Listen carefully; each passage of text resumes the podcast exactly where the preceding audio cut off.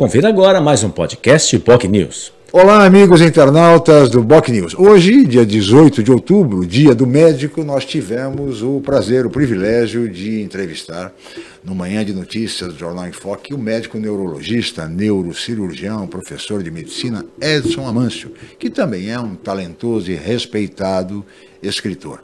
Um escritor com mais de 10 obras, inclusive a última, lançada recentemente, Experiências de Quase Morte, onde ele relata, onde ele entrevistou diversos pacientes que chegaram praticamente à morte e depois contam a ele nesse livro como voltaram, enfim, e, e, toda a experiência que tiveram. Por isso, experiências de quase morte. Mas Amâncio falou também na entrevista para mim para o Fernando de Maria muito sobre a questão do Covid, da pandemia, do, do, do ensino médico, do, da política pública de saúde no Brasil, enfim, diversos temas fundamentais, especialmente a questão de sequelas do pós-Covid e também o tratamento por meio do canabidiol medicinal para casos eh, graves de Alzheimer, de, de mal de Parkinson, de epilepsia, de autismo, entre outras doenças.